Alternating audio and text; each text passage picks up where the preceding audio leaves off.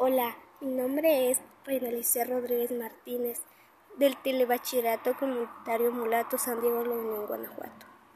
Hoy les hablaré sobre por qué cuando subimos a la cima de una montaña hace más frío si estamos más cerca del sol. Es interesante el tema, porque si ya bien sabemos, es la atmósfera la que atrapa el calor.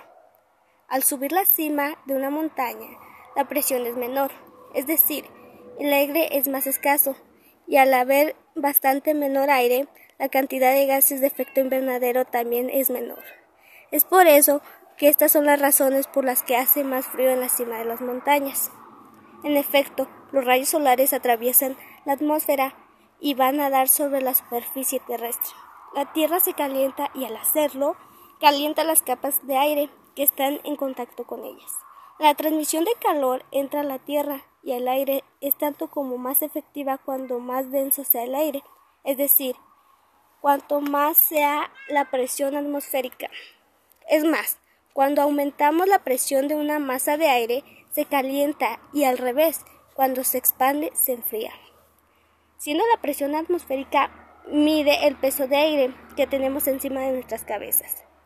La atmósfera es un mar de aire, y cuanto más profundo sea, mayor la presión en el fondo.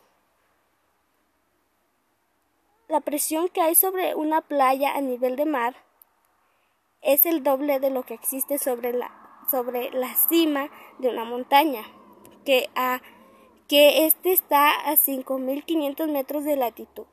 Así pues, al ser mayor la presión de aire, se calienta con más facilidad la base de las montañas que la cima, como ya antes mencionado. Además, el aire caliente tiende a subir, al hacerlo se expande y pierde calor. Por esta razón, las capas más altas son más frías.